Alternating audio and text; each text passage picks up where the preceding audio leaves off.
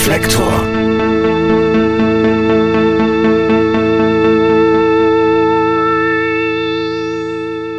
Herzlich willkommen bei Reflektor.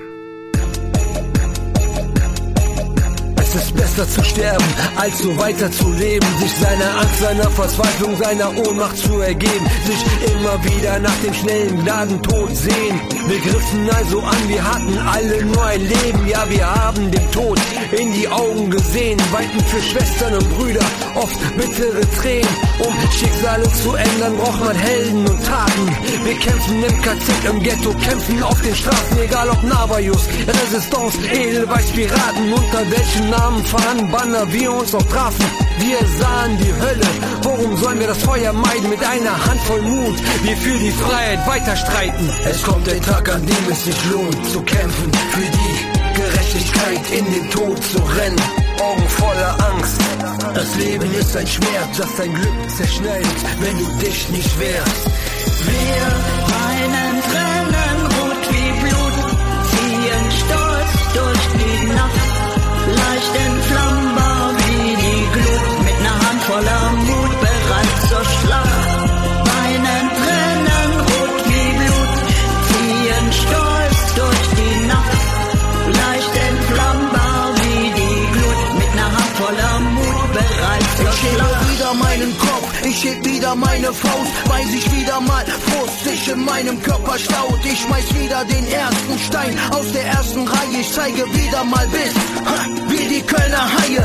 La Lotta continua, ich sage no, pass heran, wir ziehen uns zurück in die Wälder wie die Partisanen. Wir geben niemals auf, auch wenn alles verloren ist. Was willst du tun, wenn du für den Widerstand geboren bist? Wenn alles verloren ist und Taten vonnöten sind und alle am Nörgeln sind und warten auf Rückenwind von Regierung verraten, weil Hetzkampagnen starten, Immigranten, Kinder, die auf das schöne Leben warten. Es kommt der Tag, an dem es sich lohnt zu kämpfen für die Gerechtigkeit in den Tod zu rennen.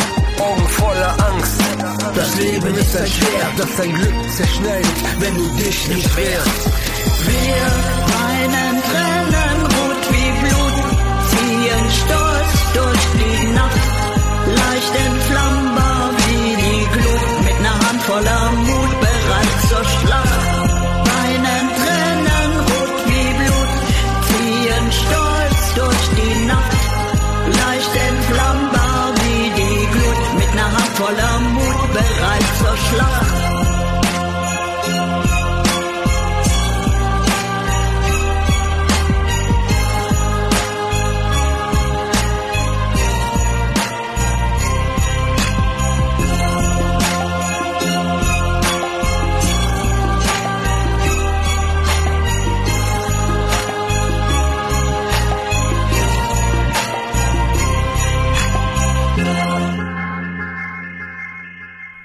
hörten den Titel Tränen rot wie Blut von der Microphone Mafia.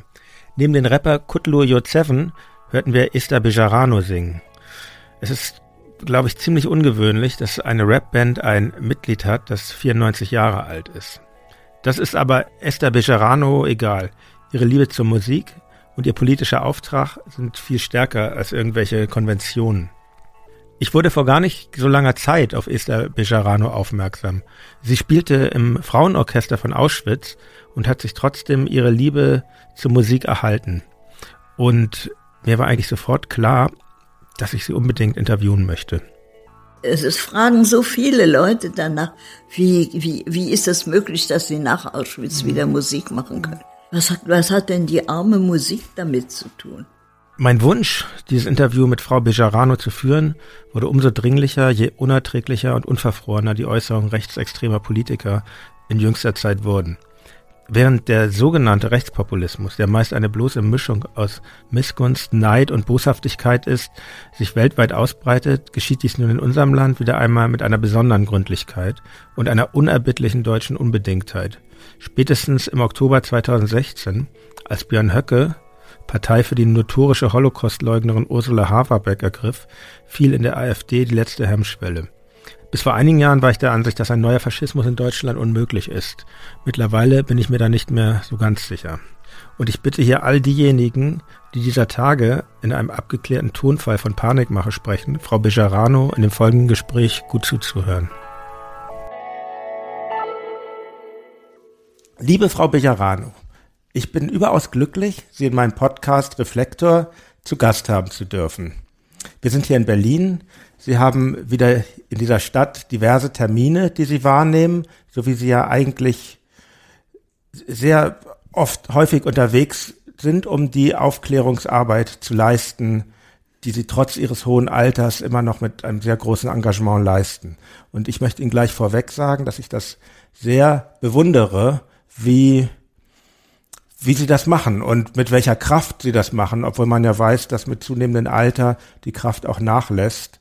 Und des Weiteren möchte ich Ihnen sagen, dass ich Sie in meine Sendung eingeladen habe als Zeitzeugin, als Mahnerin und Kämpferin gegen den Faschismus, gegen Rassismus und Antisemitismus. Ich habe Sie doch nicht als Opfer eingeladen, weil ich denke, dass Sie sich durch Ihre Arbeit und Ihre Kunst von der Opferrolle befreit haben. Ich habe auch ähm, recherchiert, dass Sie sich Ihre eintätowierte Häftlingsnummer haben entfernen lassen. Sie haben Auschwitz überlebt und sie haben auch die Nazi-Herrschaft überlebt.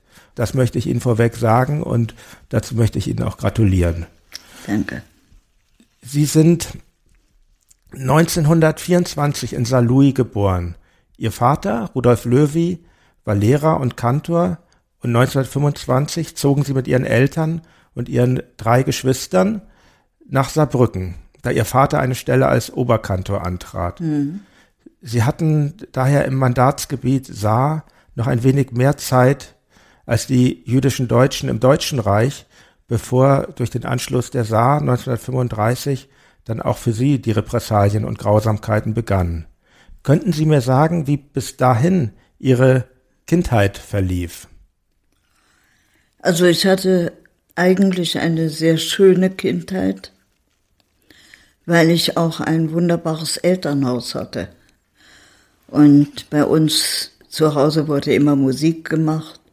Mein Vater war ein wunderbarer Sänger, ja, und äh, hat wunderbar Klavier gespielt. Und er wollte natürlich, dass wir auch alle Klavier spielen lernen. Äh, das ist aber dann bei mir eben hängen geblieben, weil meine anderen Geschwister das einfach nicht wollten. Und äh, ich habe dann zu meinem Glück Klavierspielen gelernt, weil mir das dann nachher in Auschwitz sehr äh, also geholfen hat. Mhm. Ja. Also in Saarbrücken habe ich zehn Jahre gelebt mit meinen Eltern und mit meinen Geschwistern. Und äh, es war eigentlich eine sehr, sehr schöne Jugend, äh, äh Kindheit, mehr Kindheit als Jugend. Und äh, ich habe dann nachher, äh, nachdem wir aus, äh, aus Saarbrücken wieder weggegangen sind, ja, das war im Jahre, ich weiß es gar nicht mehr genau. Wann war denn das? Sie meinen Ihren Umzug nach Ulm? Das wir, wir sind nach Ulm gezogen. Ja, das war im ja. Jahr 1936, hatte ich nachgelesen. Ja. Sie wissen das besser als ich.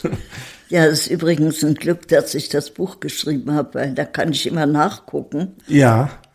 Wenn ich irgendwas vergessen habe. Und andere. Leute können es auch lesen. Diese Literatur der Überlebenden halte ich für sehr wichtig, auf jeden mhm. Fall.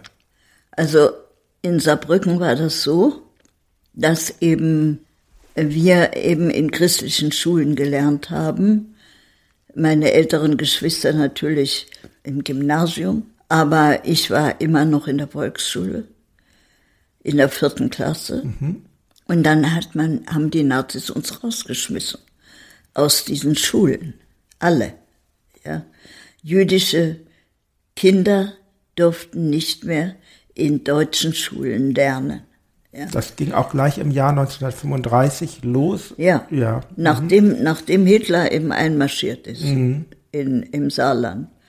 Und wir haben aber natürlich schon äh, gehört, dass eben seit 1933, als Hitler an die Macht kam, äh, dass dann die Juden äh, verfolgt wurden. Und nun haben wir dasselbe gehabt, ja. Also man hat, äh, wir haben bis 1935 war noch, war noch einigermaßen Ruhe mhm. äh, in Bezug auf Juden, äh, Hetze und so weiter. Aber dann nachher war das eben so, dass wir richtig gehend isoliert waren, weil unsere Freundinnen, die wir damals hatten, christliche Freundinnen, haben sich abgewandt, ja, durch diese Propaganda, die Juden sind an allem schuld und so weiter, ja. Äh, dann hat die jüdische Gemeinde hat eine Schule gegründet. Dann mussten wir eben in diese jüdische Schule gehen. Dadurch waren wir völlig isoliert, ja, ja und äh, hatten auch überhaupt keine Freunde mehr, ja. Die haben sich alle abgewandt. Mhm. Und äh, so ging das dann, bis wir dann nach Ulm gefahren sind. In Ulm war genau das Gleiche, ja. Und äh, es war eben dann nicht mehr eine glückliche Jugend, eine glückliche Kindheit, ja, oder glückliche Jugend, sondern es war schon so, dass man gedacht hat, hier in diesem Land kann man nicht mehr leben, weil man auch keine Möglichkeit mehr hatte, äh, irgendetwas zu lernen, auch nach der Schule, ja, keinen Beruf ergreifen kann und nichts, weil eben niemand mehr irgendwelche jüdischen Schüler oder jü jüdische Jugendliche angenommen haben. Mhm. Ja. Also wir konnten da nicht mehr arbeiten oder wir konnten nichts mehr lernen. Und das war für viele jüdische Menschen äh, dann äh, die Möglichkeit, in ein anderes Land zu gehen, ja, wenn sie eben finanzielle Möglichkeiten hatten, äh, in über, nach Übersee ja. äh, zu gehen. Aber das konnten wir nicht, weil mein Vater hat zwar als Kantor und Lehrer äh, gut verdient, aber er hatte ja auch eine, eine äh, sechsköpfige Familie. Mhm. Äh, und die musste ja betreut werden und die musste ja auch, da musste man ja auch essen, ja, und, ja. Nicht? und, und sich darum kümmern, dass man einigermaßen noch äh, leben kann. Also, wir hatten keine Ersparnisse, wir hatten keine Möglichkeit, nach Amerika auszuwandern. Meine Eltern haben meine älteren Geschwister, also mein Bruder war acht Jahre älter als ich, mhm. meine Schwester sechs Jahre älter, die hat man dann, haben meine Eltern dann äh, ins Ausland geschickt. Meinen Bruder nach Amerika, meine Schwester nach Palästina. Mhm. In Amerika hatten wir Verwandte und mein Bruder hat sich sehr bemüht, ja, uns nach Amerika zu, zu holen, aber das war einfach nicht möglich, weil gerade als wir, gab es immer solche, äh, solche Listen, wo man dann draufgestanden hat, also Familie Löwy, ja, mhm. und so weiter. Und äh, gerade als unser, äh, unsere Möglichkeit war, nach Amerika auszuwandern, wurde eben die äh, Garantie, die man hinterlegen musste, in, in der USA, ja, die wurde verdoppelt, mhm. ja, mhm. die war zu hoch und meine Verwandten und mein Bruder konnte das nicht mhm. leisten, ja. Also war es unmöglich, nach Amerika auszuwandern. Dann äh, hat meine Schwester Tosca äh, versucht, uns nach Palästina zu holen. Das ging auch nicht. Es war einfach keine Möglichkeit. Mhm. Dann hat mein Vater sich bemüht, eine andere Stelle anzunehmen in einem anderen Land. Und dann hat er versucht, in die Schweiz zu gehen. In Zürich gab es eine Stelle frei für einen äh, Kantor und Lehrer in der jüdischen Gemeinde. Aber die jüdische Gemeinde in Zürich hat meinen Vater nicht angenommen, ja. Und warum? Weil mein Vater eben ein sogenannter Mischling war, ja. Mein ja Vater hatte eine jüdische Mutter, mhm. ja. Und insofern war er gar kein Jude, mhm. ja. Also weil es ging immer nach der Mutter. Ein, ein Elternteil war christlich ihres Vaters. Ja, mein, meine, meine, die Mutter meines Vaters. Hallo? Hallo Joram, ich bin, ich bin gerade bei einem Interview. ja, alles klar. Okay, danke. Tschüss. So, ja, das war mein kein, Sohn. Gar kein Problem. Wir waren, wir waren ja gerade ähm, da. Ähm, genau, ihr, ihr Vater hatte eine christliche Mutter und mhm. Und man kann ja eigentlich sagen, dass dann diese perversen Regeln der Nazis von Mischlingen und Halbjuden und ähm, dann leider auch von, von Nicht-Nazis schon übernommen wurden zu dieser Zeit. Verstehe ich das richtig? Dass er die Stelle dann deshalb nicht bekommen hat, weil er nicht, weil nicht beide Elternteile jüdischen Glaubens waren. Ja, also waren. es war es war meiner, meiner Meinung nach war das eine unmögliche Sache, mhm, ja, mhm. dass die jüdische Gemeinde ihn nicht aufgenommen hat, ja. ja, weil die nämlich genau wussten, ja, die Juden, die in Deutschland bleiben mussten, die werden deportiert mhm. und werden dann ermordet, mhm. ja, das wussten die. Ja. Waren diese Bemühungen, das war auch schon nach der Pogromnacht, nach 1938. Ja. Mhm.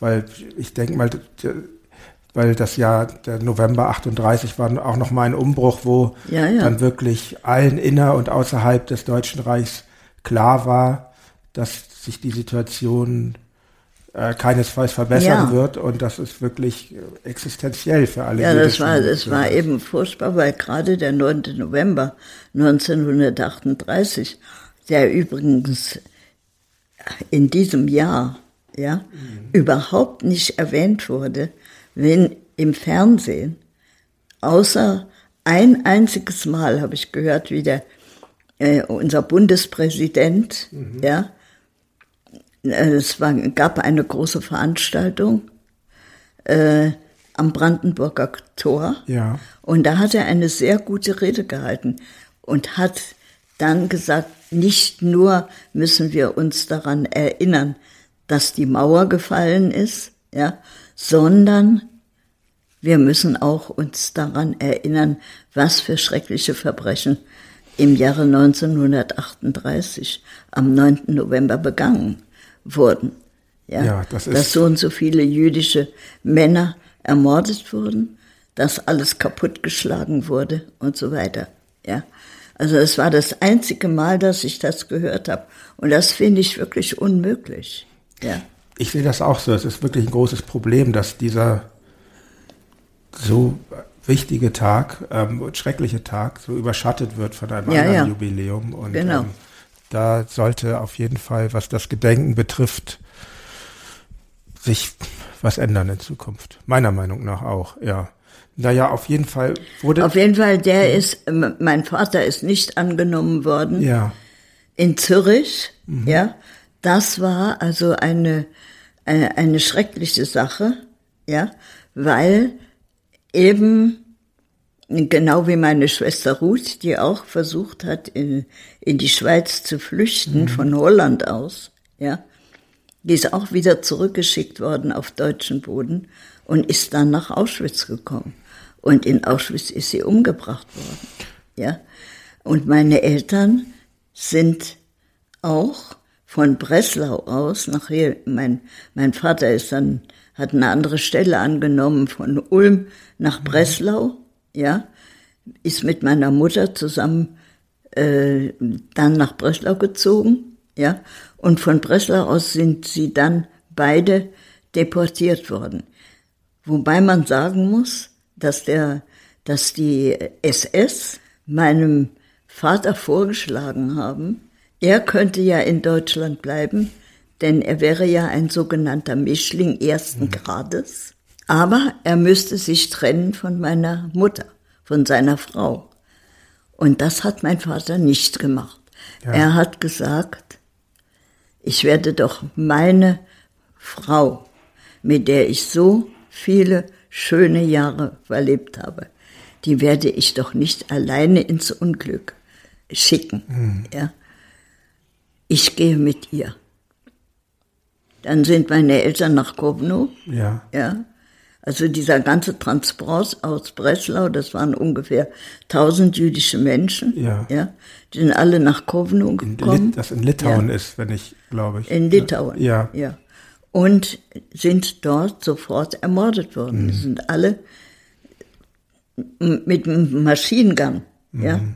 Wann mussten haben, sich aufstellen. Wann haben Sie das erfahren? Das habe ich erst in Israel erfahren. Ja. Ja. ja. Ich wusste ja überhaupt nicht, was mit meinen Eltern geschehen ist. Mhm. Ich wusste auch nichts über meine Schwester Ruth. Ja. ja. Das habe ich alles erst hinterher erfahren. Sie lebten also bis dahin die ganze Zeit mit dieser Ungewissheit. Mhm.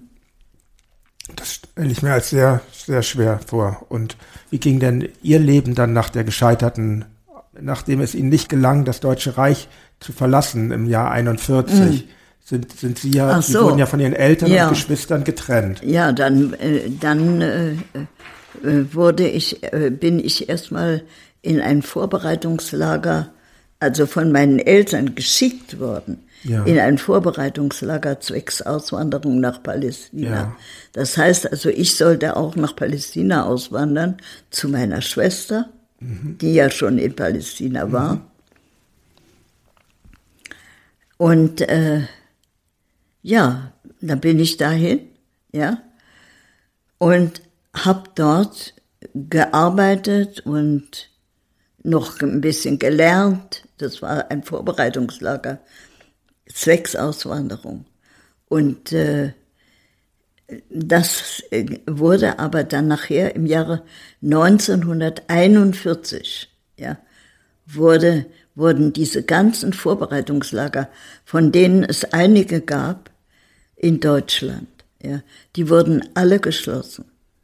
Und dann sind die ganzen Jugendlichen, die dort waren, in, in diesen Vorbereitungslagern, die sind alle in Zwangsarbeitslager gekommen. Ja.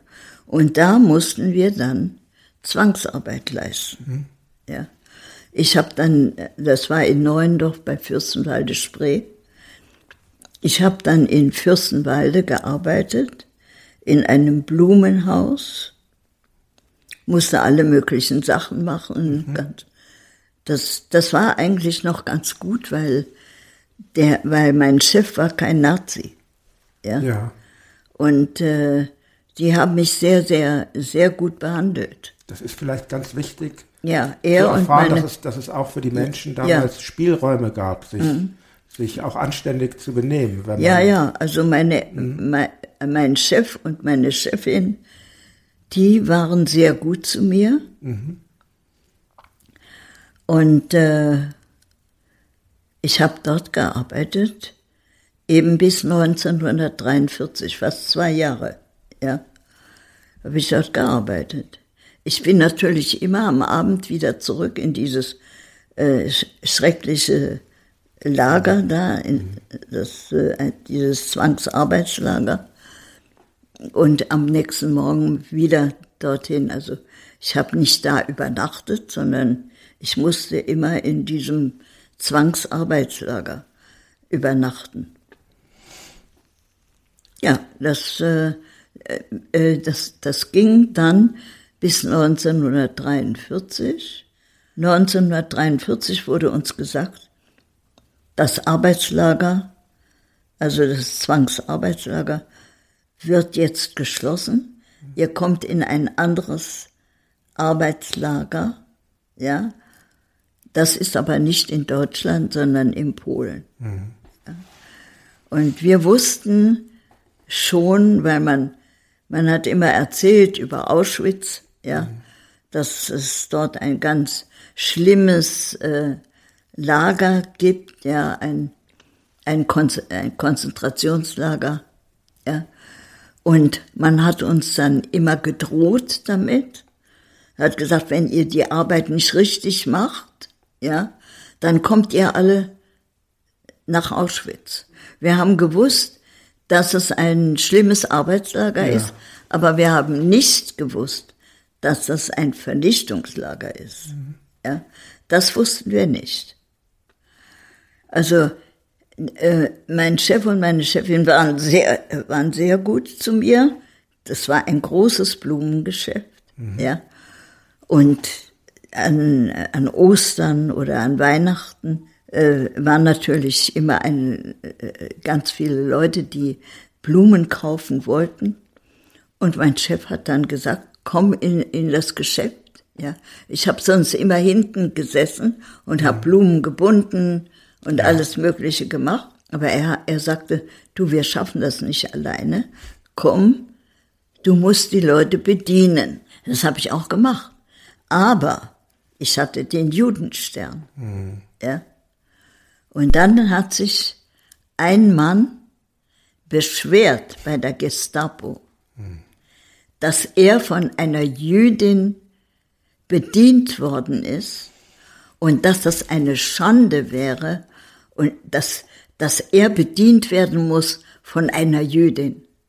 Dann ist die Gestapo natürlich sofort ins Geschäft gekommen. Hat gesagt, das geht gar nicht. Es kommt überhaupt nicht in Frage, dass dieses Judenmädel äh, da andere Leute bedienen kann. Ja, äh, das kommt gar nicht in Frage. Und wenn sie sich nicht daran halten, dann können sie nach Auschwitz kommen. Äh, Dann kommt sie nach Auschwitz und sie können dann gleich mitkommen. Und dann habe ich natürlich nicht mehr in dem Geschäft die Leute bedient. Von diesem Arbeitslager aus sind wir im Jahre 1943 nach Auschwitz gekommen. Ja. Wie, Und in Auschwitz habe ich ganz, ganz schwere Arbeit gemacht. Ja. Ich musste schwere Steine schleppen, die so schwer waren, dass man sie kaum hochheben konnte. Und ich war schon ganz, ganz fertig mit, mit es war ja auch eine völlig Kraft. sinnlose Arbeit. Eine Sie völlig sinnlose Arbeit, weil die hatten überhaupt keine, äh, keine, keine sinnvolle Arbeit. Hatten sie überhaupt nicht für uns. Ja. Aber ihre Devise war Vernichtung durch Arbeit. Ja. Und da haben sie uns diese Steine schleppen lassen. Ja. Von einer Seite eines Feldes bis zur anderen Seite des Feldes. Und am nächsten Tag haben wir dieselben Steine von dort wieder zurück.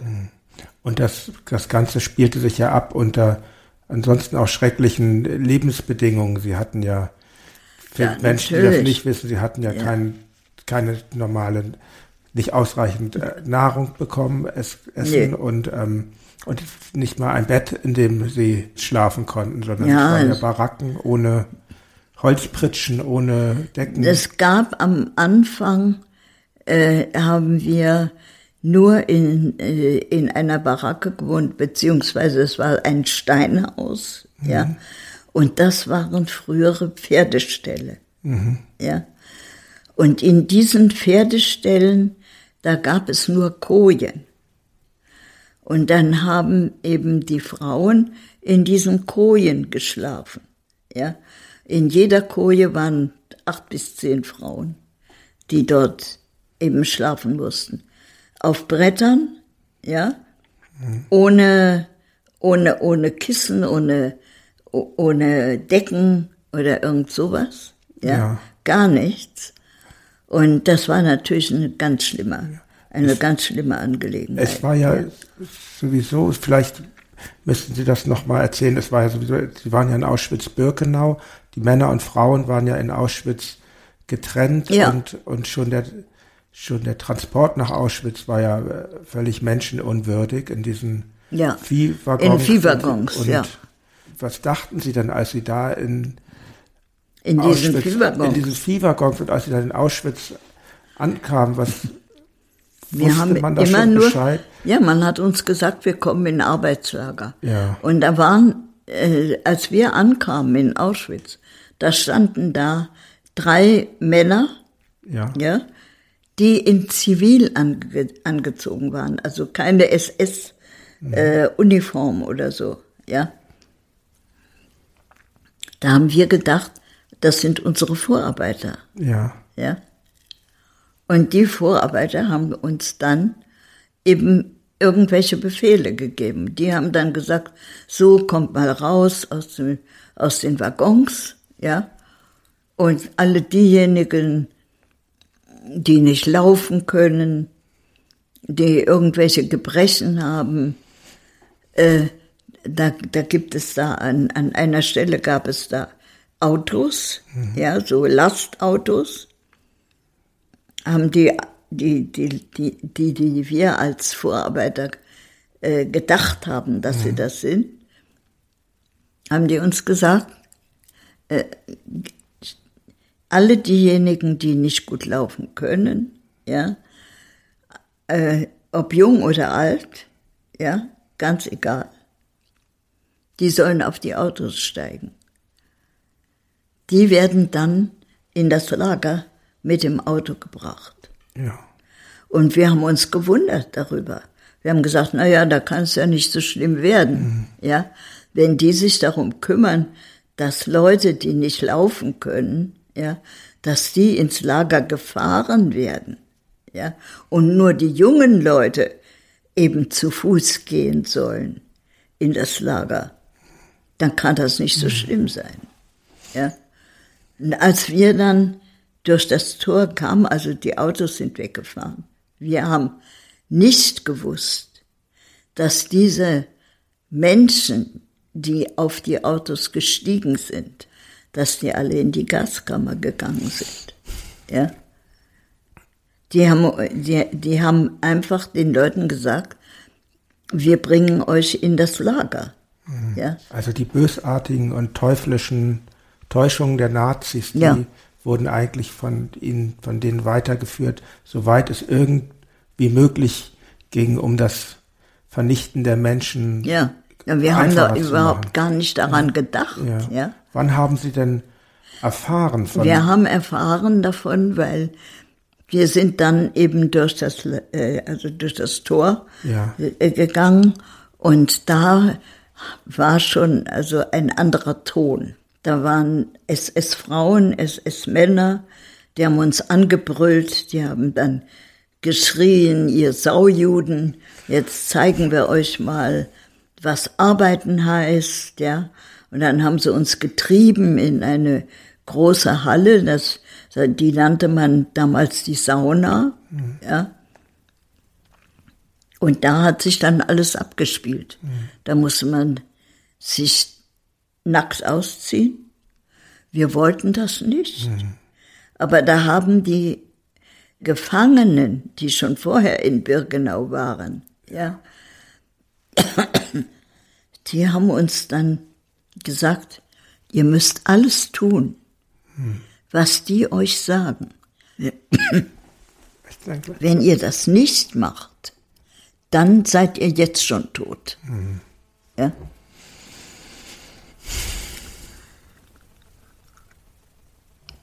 Dann haben wir natürlich uns ausgezogen. Die SS-Männer,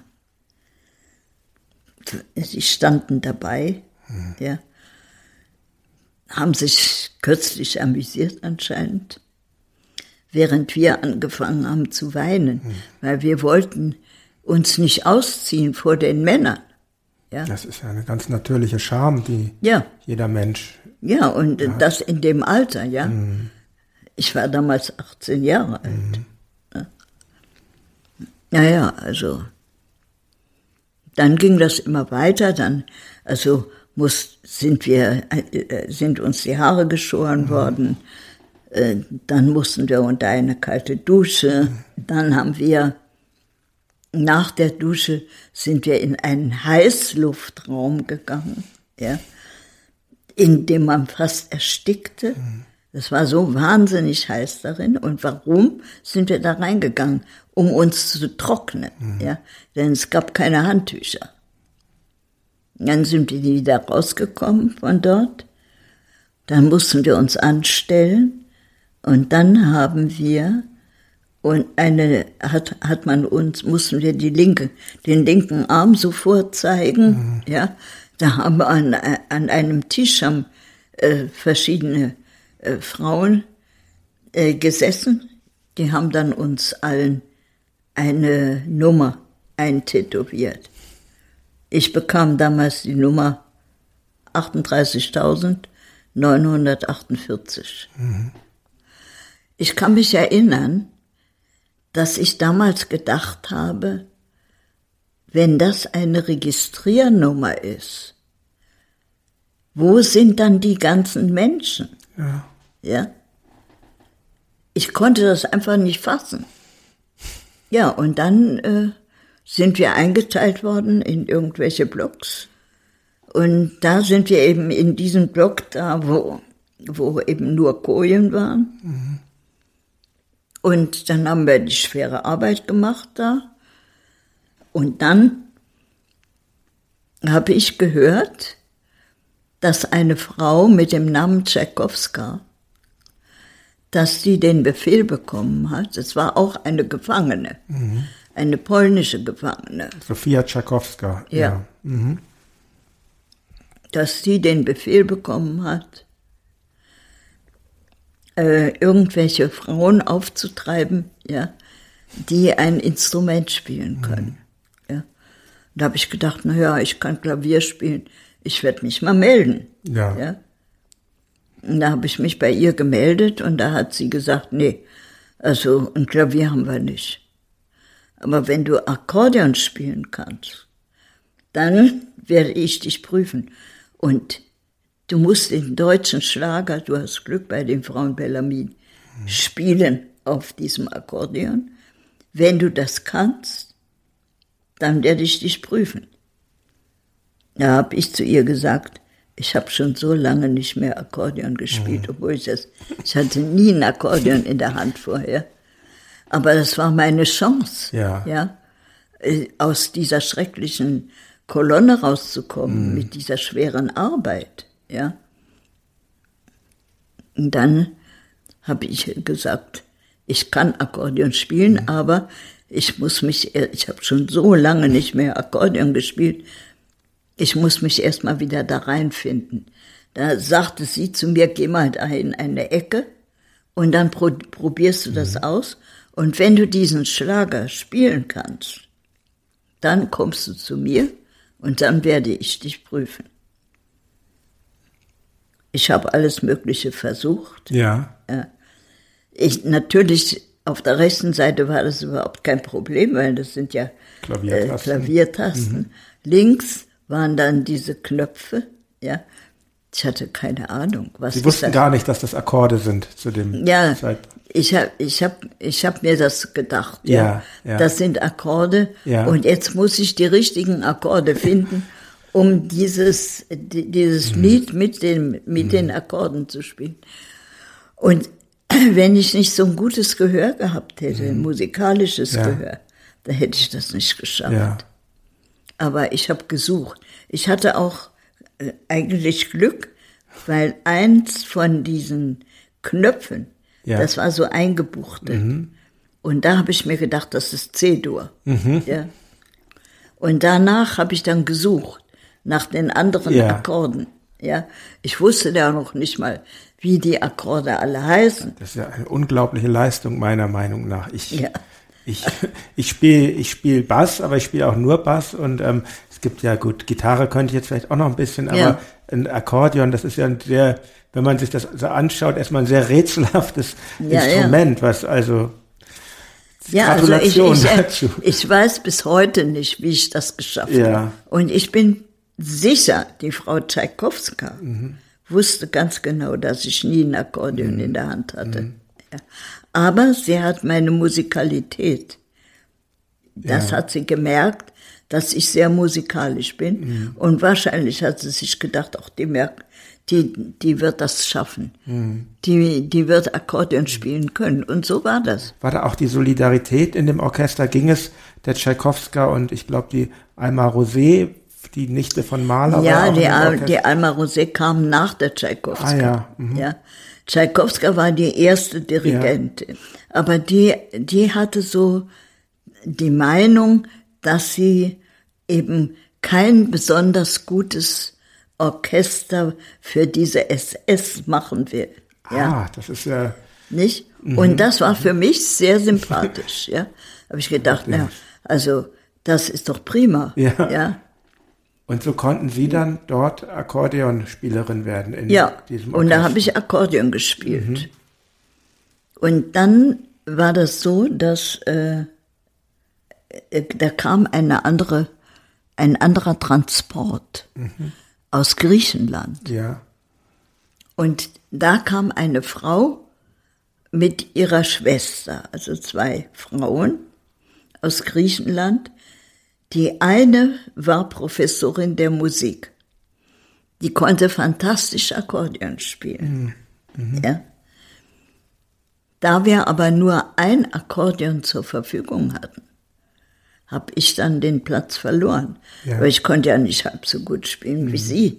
Als dann diese Griechin kam und viel besser spielen konnte als ich, da hat die Tchaikovska gesagt äh, zu einer Frau, die äh, Gitarre gespielt hat, ja, sie soll mir die, die wichtigsten Griffe, soll sie mir beibringen.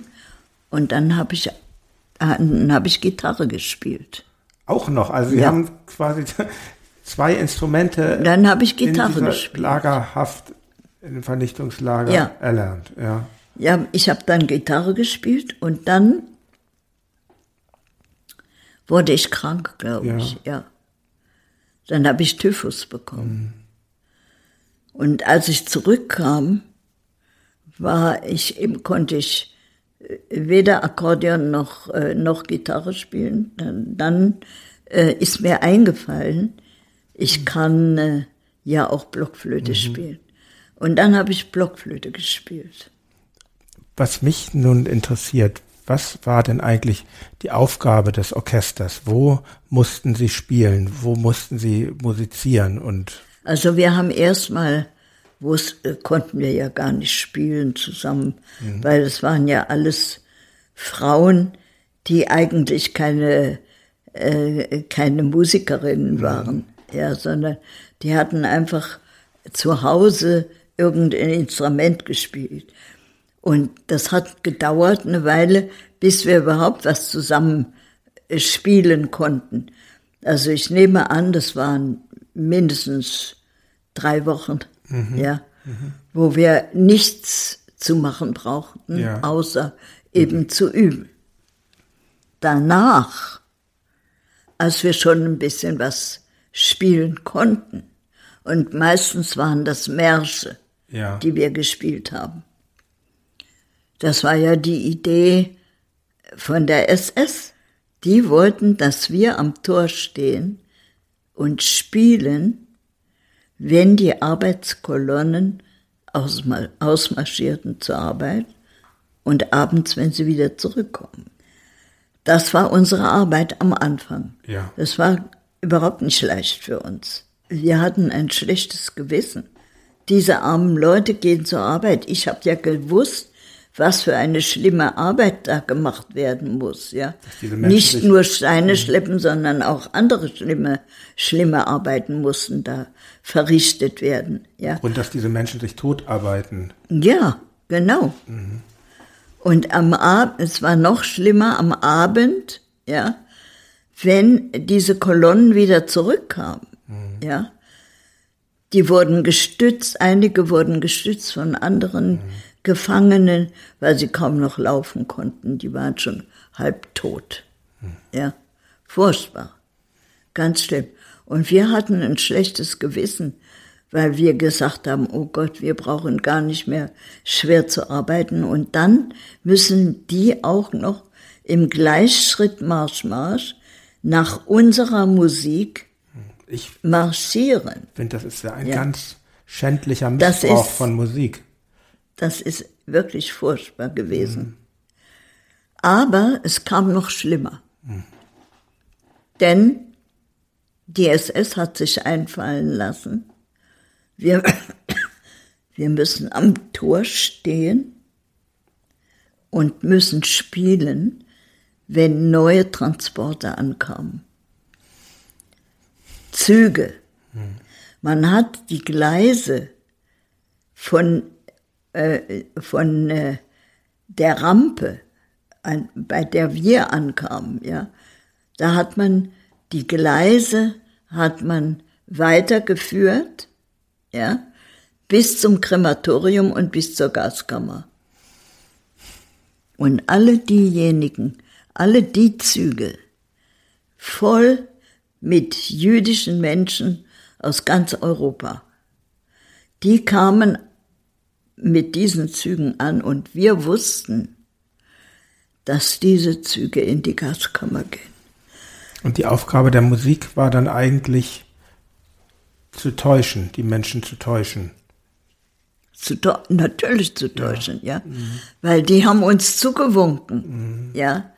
Und die haben wahrscheinlich gedacht, wo Musik spielt, kann es ja nicht so schlimm sein, ja.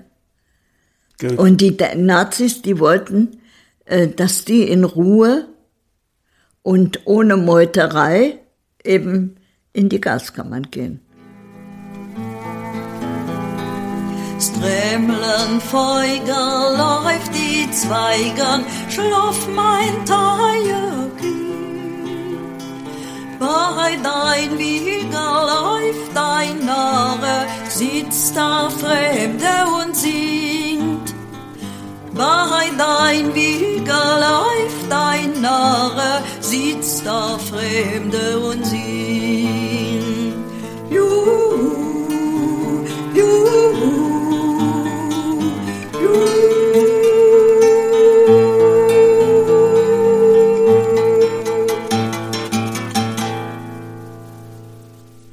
Hörten zum Ende des ersten Teils meines Gesprächs mit Esther Bejarano das Lied Es träumeln Vögel auf die Zweigen, auf Deutsch Es träumen die Vögel auf den Zweigen, in der Interpretation von Esther Bejarano von der gleichnamigen LP von 1987. Dieses wunderschöne und tief traurige Schlaflied wurde 1941 im Ghetto von Wilna von der litauisch-jüdischen Dichterin und Partisanin Lea Rudnitsky zur Musik des russisch-jüdischen Komponisten Leib Jampolski geschrieben. Sie widmete es einem dreijährigen Kind, dessen Eltern von den Nazis ermordet wurden. Lea Rudnitsky wurde 1916 in Kalvaria in Litauen geboren und 1943, vermutlich in Treblinka, ermordet. Wir hören nun den zweiten Teil des Interviews mit Esther Bejarano. Was ich mich frage, wenn man, wenn man auf diese Art musizieren musste, gezwungen wurde zu musizieren, um um überhaupt das eigene Überleben noch, eine Chance, sich auf das eigene Überleben erhalten zu können. Wie, wie verändert sich der Blick auf die Musik denn? dann Überhaupt nicht. Überhaupt nicht. Nein, Also, überhaupt nicht. Also es ist so, es gibt ja äh, viele Leute, die sagen, äh, ich glaube Primo Levi hat das auch gesagt, nach, äh, äh, nach Auschwitz ja, kann man keine Lieder mehr singen, man kann keine Musik mehr schreiben, man kann keine schönen Bilder mehr malen äh, und so weiter und so fort. Also alles, was mit Kunst zu, zusammenhängt, ja, das könnte man überhaupt nicht mehr machen, ja. Ich sage, das ist genau das Gegenteil ist der Fall, ja. Wenn jemand die Gabe hat, mit Musik oder mit schönen Bildern aus, äh, auszudrücken, ja, was er erlebt hat in Auschwitz, dann ist das doch für die ganze Menschheit eine, eine Hilfe, um endlich mal zu wissen, was damals geschah. Und ich versuche das mit Musik. Und ich, es fragen so viele Leute danach, wie, wie, wie ist es möglich, dass sie nach Auschwitz wieder Musik machen können? Was hat, was hat denn die arme Musik damit zu tun?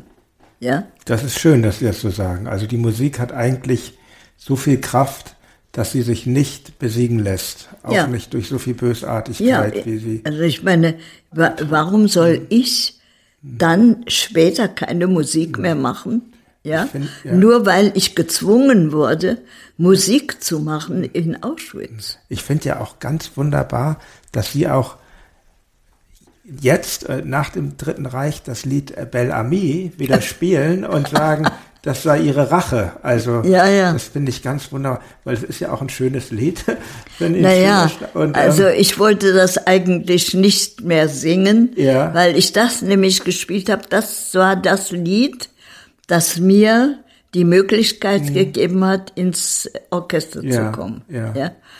Und ich habe immer gedacht, nee, also das, das Lied will ich nicht. Mhm. Aber meine Gruppe, ja, die Mikrofon Mafia, Mhm. ja, die haben gesagt, Esther, du musst dieses Lied unbedingt singen, ja. Und das war nicht nur die Idee von ihm, von, von den beiden. Ja. Also der eine ist mein Sohn, Ja. ja, und der andere ist Kutlu. um kurz ja. vorzugreifen, sie spielen in einer Hip-Hop-Band, was ich ja auch Ja, ja. ganz toll finde, dass sie das, äh, ja genau, aber dieses Lied spielen sie und ich finde das ganz wundervoll, dass sie das tun und auch, dass sie es auch als Rache bezeichnen an, an den Nazis. Ja, natürlich. Und, und ähm, ja, ich wollte vielleicht aber noch, wenn wir noch kurz in dem, in dem Zeitablauf bleiben, Sie sind ja dann, Sie sind ja dann nicht bis zum Ende des Dritten Reiches in Auschwitz geblieben. Sie, Sie sind ja, Sie sind ja noch verlegt worden. Ja, ja, nach Ravensbrück. Ja, Sie waren aber bis zu Ihrer Verlegung in dem Orchester weiter tätig. Ja, ich war in dem Orchester, aber äh, da gab es wieder äh, von den Nazis ein äh, Gesetz, Ja. dass alle diejenigen, die arisches Blut in ihren Adern haben, dass die nicht in einem Vernichtungslager sein dürfen. Das ist so völlig bizarr, wenn man sich das überlegt, wie die, Ja. in was für einer Logik die, die, die Nazis irgendwie gedacht haben. Das kann man Ja. sich, äh, naja, aber dieses Gesetz, Ja, aber übrigens war, war das die, das internationale Rote Kreuz, Ja. die sich bemüht haben, dass diese sogenannten Mischlinge aus Auschwitz rauskommen. Ja? Mhm. das waren Denn nicht sonst, die Nazis selbst. Das waren nicht die, die Nazis selbst. Aber die Bestimmung war von den Nazis. Ja.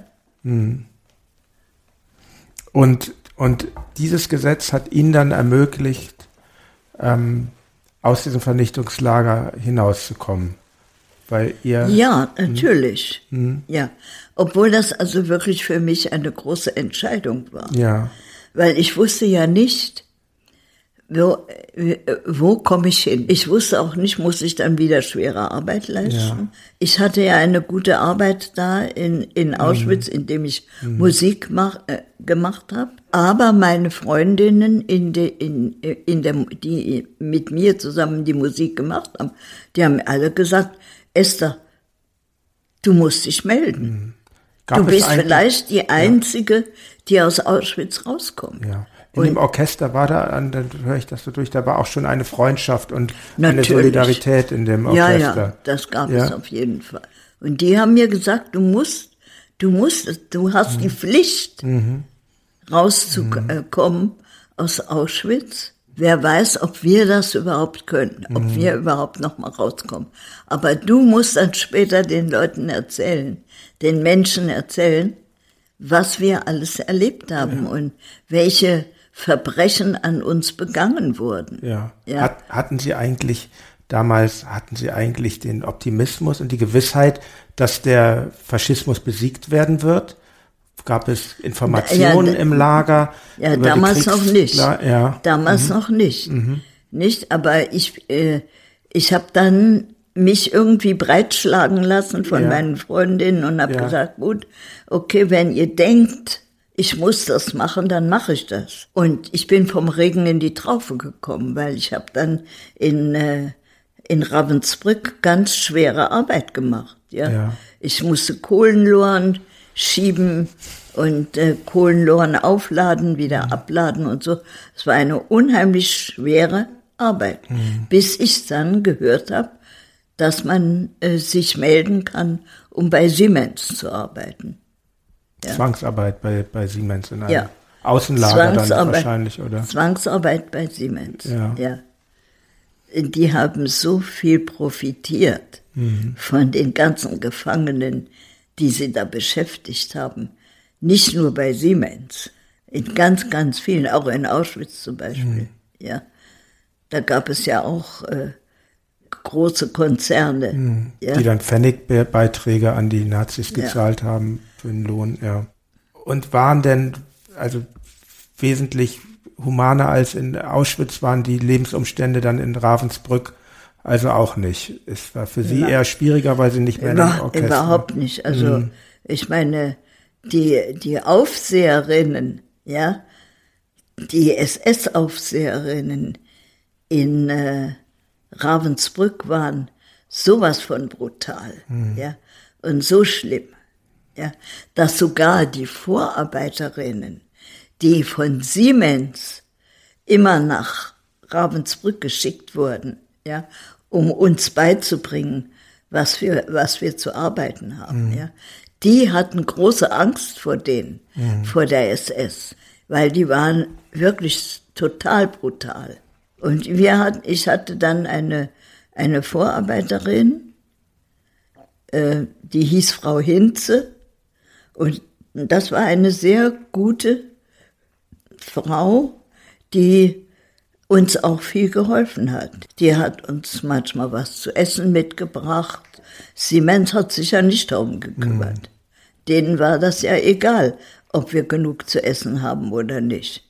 Aber sie hat Sie hat uns mit Essen manchmal versorgt oder, oder was ganz wichtig war, sie hat unsere Post mitgenommen nach Berlin und sie dort in den Briefkasten gesteckt. Sie hat noch die Briefe frankiert, weil wir hatten ja. Und wahrscheinlich war das auch gegen, gegen irgendwelche Vorschriften, nehme ich mal an. Ja, ja, natürlich, mhm. sicher. Also es gab, Sie haben schon auch Zivilcourage erleben ja. können, Gott sei Dank, mitunter. Ein Glück. Mm. Ja, es gab mm. noch einige, die wirklich also Mitleid hatten mit den Menschen und so. Das ich gab auch schon. nur Menschen, die das Glück aber hatten. Wenig, ja. aber ganz mhm. wenig. Die meisten haben Ja gesagt zu allem. Mhm. Ja. Mhm. Also ich meine, wenn man damals nicht so geschwiegen hätte, dann wäre das wahrscheinlich gar nicht passiert. Das ist Wenn die Menschen äh, gesagt hätten, nein, das machen wir nicht, mhm. ja, dann sind ja nicht nur Juden äh, verfolgt worden, sondern es sind ja auch diejenigen verfolgt worden, die äh, eben äh, gegen das Regime mhm. äh, gekämpft haben. Die sind alle in, nach, nach Auschwitz oder nach Ravensbrück mhm. gekommen, mhm. ja, oder in irgendein anderes Konzentrationslager. Also es waren ja nicht nur die Juden, die ermordet wurden, sondern auch ganz, ganz viele Minderheiten. Sind ja? die Roma, Sinti und Roma, Sinti und Roma. Zeugen Jehovas kann man ja auch mal nennen. Also es, es ist ja. Zeugen Jehovas. Es, es wäre ja auch immer weitergegangen. Auch diese mhm. der, äh, Homosexuellen, mhm. ja. Da, die sind ja alle, die sind ja alle dort gelandet sie, sie mussten ja, nachdem der Krieg sich abzeichnete, dass die Nazis den Krieg verlieren, ähm, mussten sie ja sogar noch einen Todesmarsch antreten von Ravensbrück weiter in Gebiete, die den Todesmarsch. Nicht, ja, und auch auch diesen haben sie überlebt. Sie ja, haben, den habe ich dann, überlebt. Sie ja, sind dann warum? geflohen am. Ja, äh, das war darum, weil äh, also ich meine, wir haben, wir sind ja in einer siebener Reihe gegangen. Mhm. Das waren alles jüdische Frauen, die ich schon kannte aus Auschwitz. Mhm. Die habe ich dort wieder getroffen in einem anderen Konzentrationslager, mhm. Malchow, in diesem ja. Konzentrationslager Malchow. Und äh, und dann sind wir zu siebt in eine Reihe gegangen, aber auf beiden Seiten der, der Kolonne, ja, auf beiden Seiten waren natürlich die Nazis ja, mit ihren Gewehren, ja. Und wenn jemand hingefallen ist und nicht mehr so schnell aufstehen konnte, dann ist er gnadenlos erschossen worden. Das war wirklich furchtbar. Wir, und die sind dann einfach auf der Straße liegen geblieben. Also wir wussten überhaupt nicht, was haben die eigentlich mit uns vor? Was wollen die? Mhm. Unser Weg war aber an die Ostsee. Mhm. Und da haben wir uns gedacht, wenn die uns zur Ostsee führen, die werden uns dort ertränken. Das machen wir nicht mit. Ja. Und dann haben wir gehört, dass ein Nazi, also ein, ein SS-Mann zu einem anderen SS-Mann gesagt hat, es darf nicht mehr geschossen werden. Mhm. Da horchten wir auf. Ja. Da haben wir gesagt, so, wenn die nicht mehr schießen dürfen, ja. dann ist der Krieg bald zu Ende. Mhm. Dann wollen wir nicht mit dieser Kolonne weitergehen. Wir zu siebt haben dann die Entscheidung getroffen und haben gesagt, so, wir werden uns jetzt selbstständig machen. Ja? Und dann haben wir besprochen, dass jeder einzeln, wenn wir durch einen Wald marschieren, ja. jeder einzelne sich hinter irgendeinem Baum versteckt. Und wir haben auch schon vorher äh, in Ravensbrück äh, haben wir die Nachricht bekommen, dass wir bald evakuiert werden. Ja. Und das waren kommunistische Frauen, die in einer Zimmerdecke eines, einer Baracke ein Radio eingebaut hatten. Und die waren orientiert mhm. über das, was sich draußen überhaupt abspielt. Über die Bewegung ja. an der Front und ja, äh, mhm. ja. Mhm. und wo sind die Russen? Ja, mhm. wo sind mhm. sie? Mhm. Und da haben wir gesagt, so jetzt äh, machen wir das. Nicht? Das und dann ist ein, einer nach dem Mut, anderen. Mut erfordern, weil sie haben vielleicht mal gehört, dass sie haben da gehört, dass nicht mehr geschossen wird, aber die Gewissheit hatten sie ja nee. natürlich nicht. Nein. Ja, aber wir haben, wir haben aufgepasst. Mhm. Mhm. Es, äh, wir haben niemanden gesehen von der SS. Ja. Und dann haben wir gesagt, so, also jeder, jeder mhm. einzeln mhm. hinter einem Baum verstecken, mhm. sich, soll sich verstecken. Und so haben wir das gemacht. Und dann nachher haben wir unsere Sträflingskleidung ausgezogen ja. und haben Zivilkleider unter der Sträflingskleidung gehabt, weil mhm. den Tipp haben wir bekommen, auch von diesen kommunistischen Frauen, ah, ja. mhm. die gesagt haben, zieht euch Zivilkleidung unter der Häftlingskleidung an. Wir haben dann die Häftlingskleidung ausgezogen, hatten dann Zivilkleidung an und dann sind wir einfach durch den Wald marschiert, ja. Und da kamen schon amerikanische Soldaten, die gesagt haben, ihr, hier, ihr dürft doch hier nicht rumlaufen. Mhm. Die SS, die, die, die schießen da noch mhm. und die, da in den Wäldern und die schießen auf jeden, der, der, der ihnen in die Quere kommt. Das dürft ihr nicht, ihr dürft das nicht. Kommt mal mit uns mit. Mhm. Ja. Und die haben uns dann, das war auf dem russischen Sektor, die haben uns dann zum amerikanischen Sektor gebracht. Ja.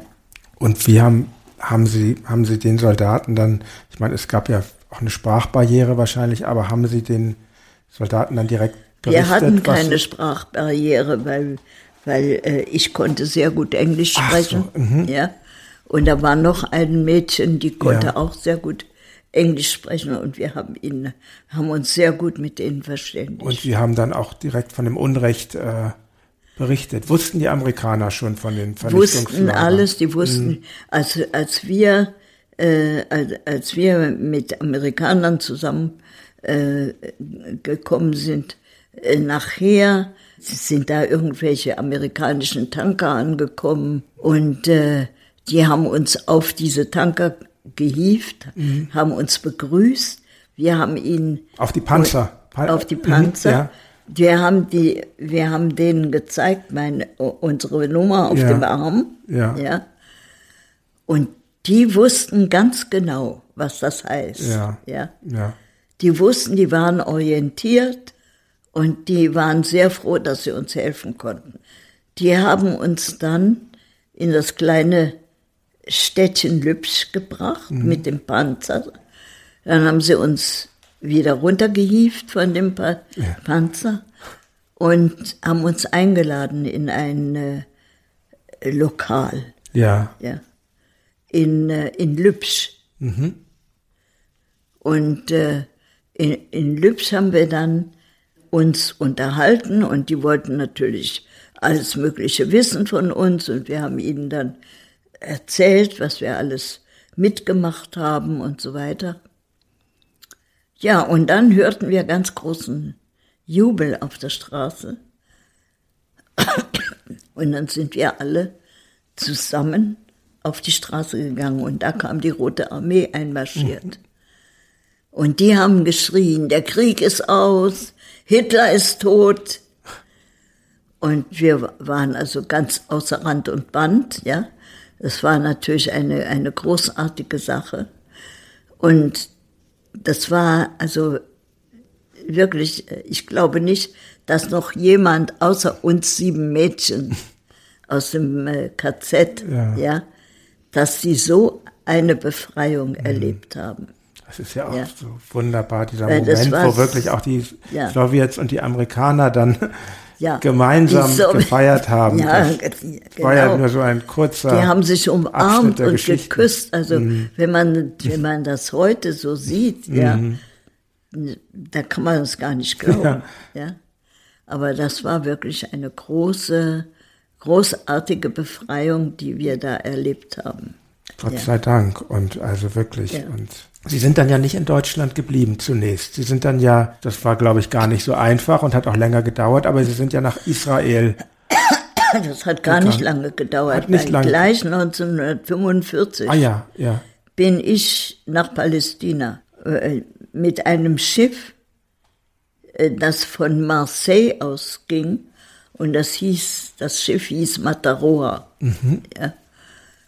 Mit diesem Schiff bin ich dann nach Palästina ausgewandert. Für Sie war damals da auch- gab es Israel noch Ja. gar nicht. Stimmt, das war Palästina damals noch. Ja. Für Sie war auch damals klar, Sie wollen in diesem Land, wo Ihnen dieses Unrecht widerfahren ist, wo ein Großteil Ihrer Familie ermordet wurde, nicht, nicht bleiben. Das ist ja nur allzu verständlich. Ja, aber, natürlich. Aber Sie sind zurückgekommen nach Ja. Deutschland, ins, Ja, mein- mein ins Mann- Land der Täter. Ja, ja. Was, was war der Grund? Der Grund war dafür, dass ich äh, einfach die, äh, die Politik in Israel konnte ich nicht ertragen. Ja, also ich habe immer gedacht, also äh, ich bin diskriminiert worden von den Nazis, ja, und nicht nur ich, sondern ganz, ganz viele jüdische Menschen und auch andere Menschen. Und wie ist es möglich, dass dieses Volk, das so viel mitgemacht hat, dass sie nichts gelernt haben und dann wieder ein anderes Volk diskriminieren. Und das konnte ich einfach nicht ertragen. Und ja? so- Das konnte ich mit meinem Gewissen nicht vereinbaren. Ja. Und mein Mann, der von äh, Haus aus einen, äh, also nicht mehr in den Krieg ziehen wollte, er gesagt hat, das sind keine äh, Verteidigungskriege, ja, sondern das sind Angriffskriege gegen die Palästinenser. Und das will er nicht. Und wenn er das nicht gemacht hätte, dann wäre er ins Gefängnis gekommen, weil es gab keine Kriegs, äh, heißt das? Keine äh, Ver Möglichkeit zu verweigern. Ja, keine, keine Kriegsverweigerung. Ja, das gab es nicht. Und darum mussten wir überhaupt raus. Ja, wir, und ich habe aber immer gesagt, also ich, ich, ich möchte eigentlich gar nicht nach Deutschland. Ja. Aber wenn Ja. dann gehe ich nur irgendwo hin, wo ich noch nie war. Ja. ja? Weil ich will nicht in diese Städte gehen, Mhm. in denen ich mit meinen Eltern und mit meinen Geschwistern gelebt habe. Ja? Verständlich. Das kann ich nicht. Und da hat sich Hamburg angeboten. Und da habe ich gesagt, gut, ich werde es versuchen. Ja. Mhm. Als Versuch. Das war am ja. Anfang sehr schwer für mich. Ja.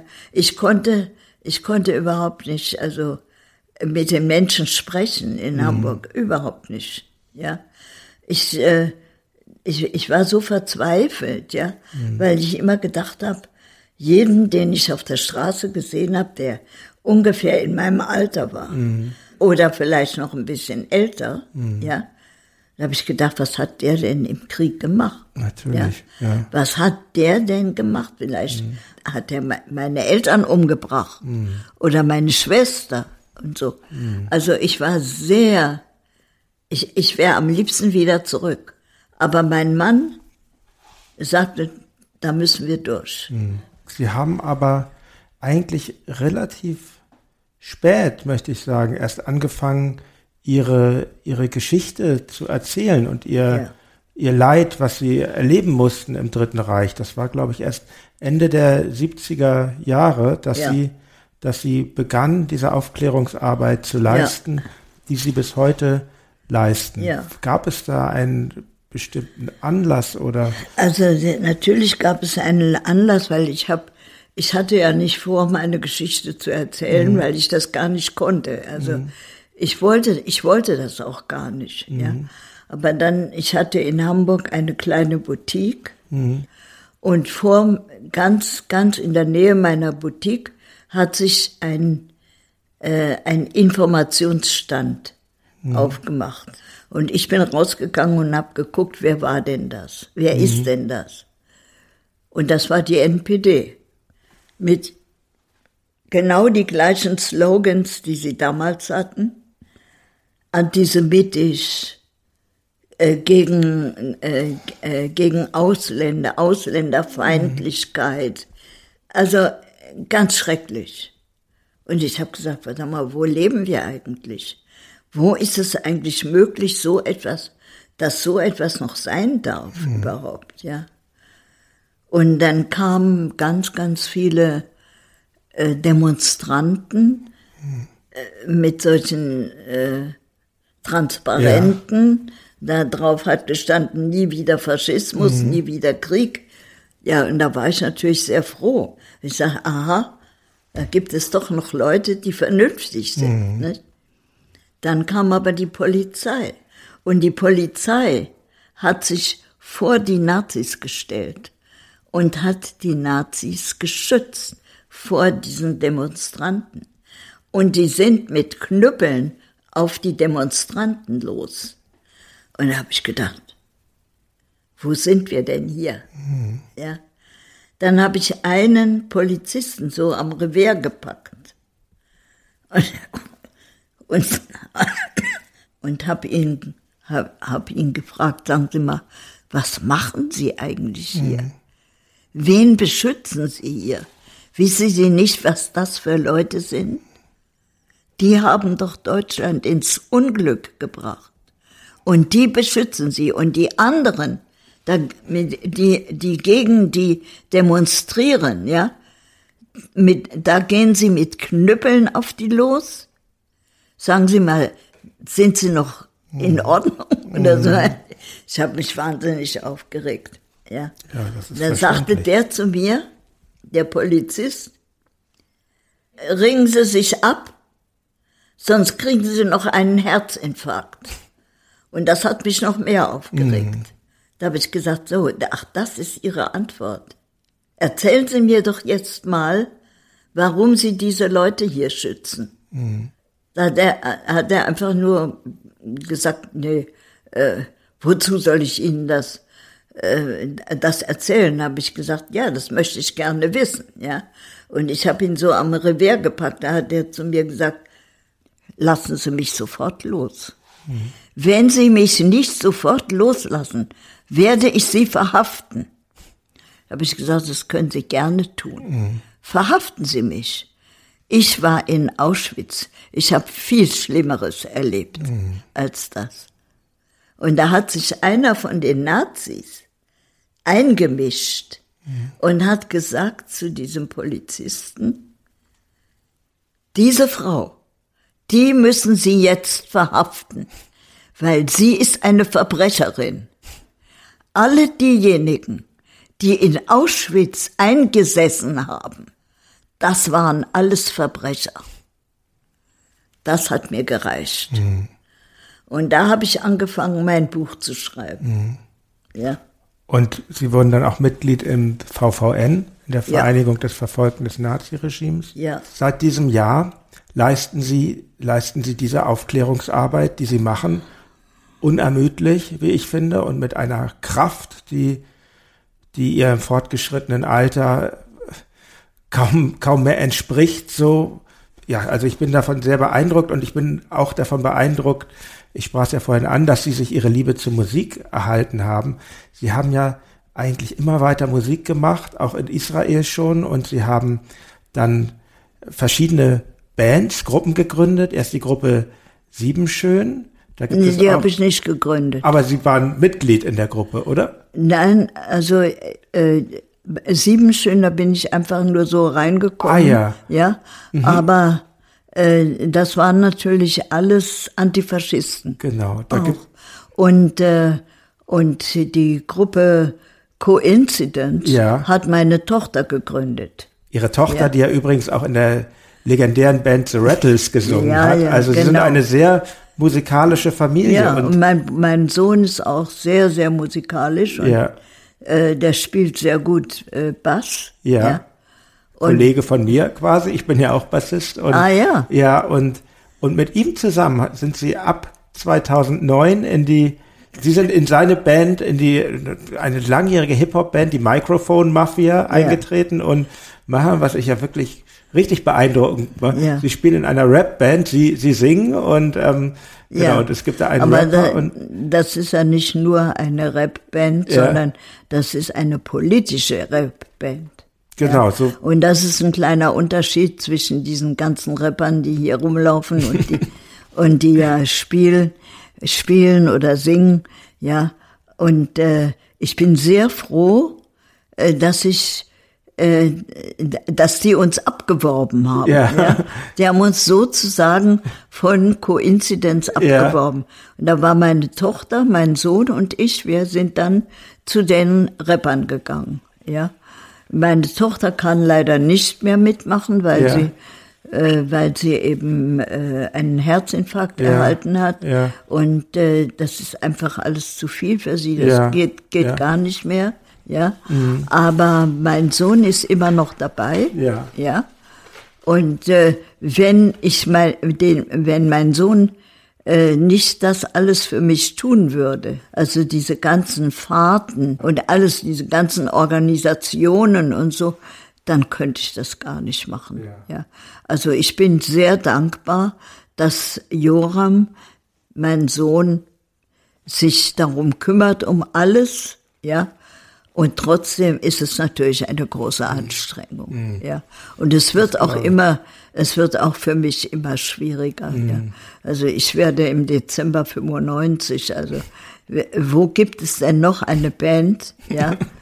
äh, die, äh, die in einer Rap-Band eine Frau, die 95 Ja. Jahre alt ist, ja.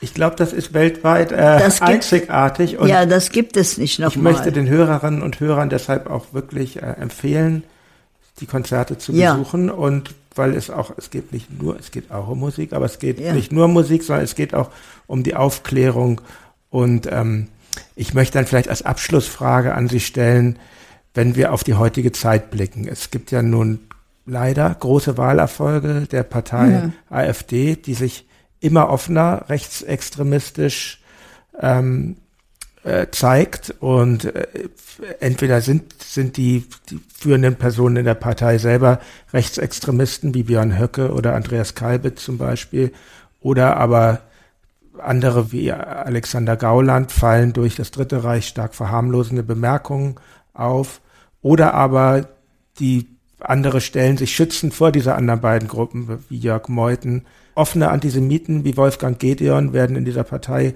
geduldet. Meine Frage wäre, was ist Ihr, Ihr Ratschlag an die jüngere Generation? Wie soll man dem begegnen? Was, was soll man tun? Man, das, das Allerwichtigste ist, dass man nicht mehr schweigen darf. Früher hat man geschwiegen.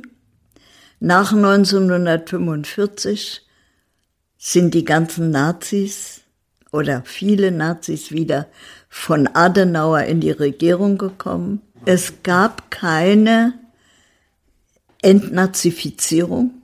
Das gab es einfach nicht. Und es ist nahtlos weitergegangen. Die Menschen haben am Anfang diejenigen, die, die diese, äh, die so denken, ja, wie, wie eben die, die NSDAP mhm. und die, die, äh, die Nationalsozialisten gedacht haben mit ihrer unmenschlichen Ideologie. Diese Menschen haben sich eine Zeit lang überhaupt nicht gezeigt, mhm. ja.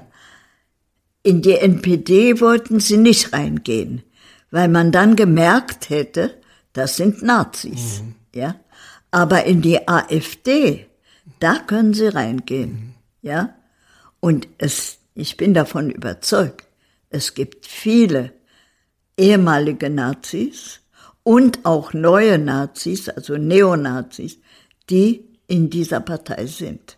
Und das ist ganz gefährlich. Es ist ganz gefährlich. Es ist ja nicht nur in Deutschland so, sondern es gibt einen Rechtsruck überall. Ja. ja. Man braucht sich nur Amerika anzuschauen. Man braucht sich nur Italien anzuschauen. Mhm. Also es gibt einen Rechtsruck überall. Und das ist für mich gefährlich. Also haben wir wieder eine Zeit, wo man befürchten muss, dass der Faschismus wiederkommt? Zum Teil ist der Faschismus schon da. Also ich meine, ich bin in den Jahren, äh, ich werde, ich werde nicht mehr lange leben, ja. Aber was ist mit meinen Kindern mhm. und was ist mit meinen Enkeln und Urenkeln? Ja. Was wird mit denen sein? Und wie soll, soll überhaupt die, die ganze Jugend, wie werden die das erleben? Wenn wir nicht alle aufpassen, dass eben es keinen Rassismus mehr gibt, ja, und keinen Faschismus auf keinen Fall mehr gibt. Und da müssen wir dagegen kämpfen, ja, und wir müssen vor allen Dingen nicht darüber schweigen. Schweigen heißt akzeptieren. Und das geht gar nicht. Das ist immer das, was ich in den Schulen den Schülern sage. Und ich bekomme ganz, ganz viele Briefe von Schülern und freue mich, ja, dass sie wirklich wollen, dass es eine andere Welt gibt, ja, mhm. dass, dass man etwas tun muss, damit es anders wird. Und das freut mich. Aber ob es geschehen wird, wer weiß das, ja. Unsere Regierung kümmert sich um nichts, ja. Ich habe noch nie gehört, dass die, dass die Regierung sich nach dem Grundgesetz hält, mhm. ja. Im Grundgesetz steht alles drin, mhm. ja. Wir können, wir können nur versuchen, ähm, unseren Teil zu tun. Und ich denke mal, Sie haben auf jeden Fall sehr viel mehr getan, als, als, als eigentlich einem Menschen möglich ist. Und ja.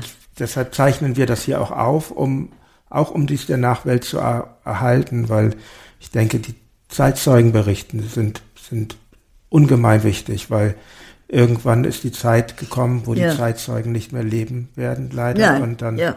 gibt es aber diese Dokumente zumindest noch. Und ja, deshalb, aber das war auch Dokumente können keine Zeitzeugen ersetzen. Nein, stimmt. Ja. Deshalb sage ich wenigstens. Das ist, das ist äh, natürlich, wir haben vorgesorgt im Auschwitz-Komitee mhm. oder in der VVN, mhm. ja, dass, äh, äh, dass natürlich äh, gehört wird, ja, ja. oder dass, dass man uns zugehört hat. Das natürlich. Aber es ist eben was anderes. Natürlich. Ja? Weil wenn ich zum Beispiel in die Schulen gehe, ja, und ich erzähle meine Geschichte mhm. und rede dann nachher auch mit Von den Angesicht Schülern, zu Angesicht. ja, mhm. dann ist das was ganz anderes. Ja. Und die hören zu und die sind, das, also da hören sie keine Stecknadel fallen, mhm. ja. Mhm. So ruhig sind die, diese, diese Schüler. Und die, die die Lehrer kommen dann immer zu mir und sagen, sagen Sie mal, wie ist das eigentlich möglich? Ja. Uns hören die nicht so zu, wie sie Ihnen zuhören. Und ich sage Ihnen immer, ich bin ja auch keine Lehrerin. ja. ja. Frau Bejarano, ich danke Ihnen ganz, ganz herzlich für dieses Gespräch und wünsche Ihnen noch schöne Zeit jetzt in Berlin. Ja, danke. Und ich wünsche Ihnen auch, dass Sie diese Arbeit, die Sie leisten können, noch möglichst lange leisten können. Weil sie das hoffe ich ist. auch, ja. Dankeschön. Wir leben ewig, es kommt daran. Wir leben ewig, ohne Verstand, ja. Und nicht zu pieken, es wie alles soll. Was sollen uns ausschauen kann, unser Freude? Wir leben ewig, wir da. Wir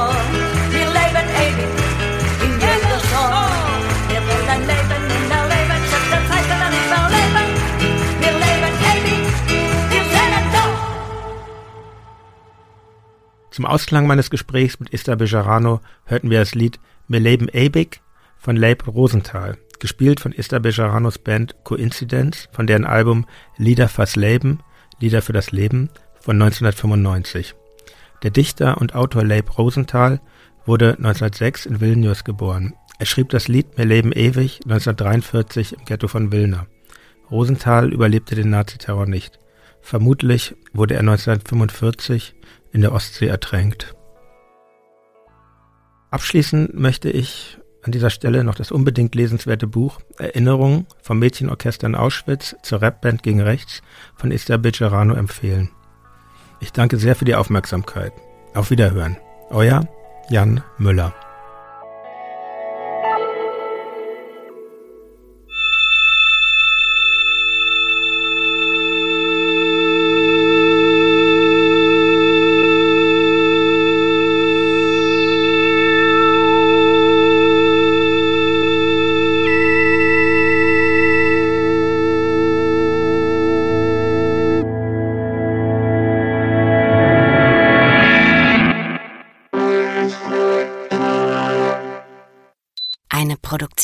Von 4000 Hertz.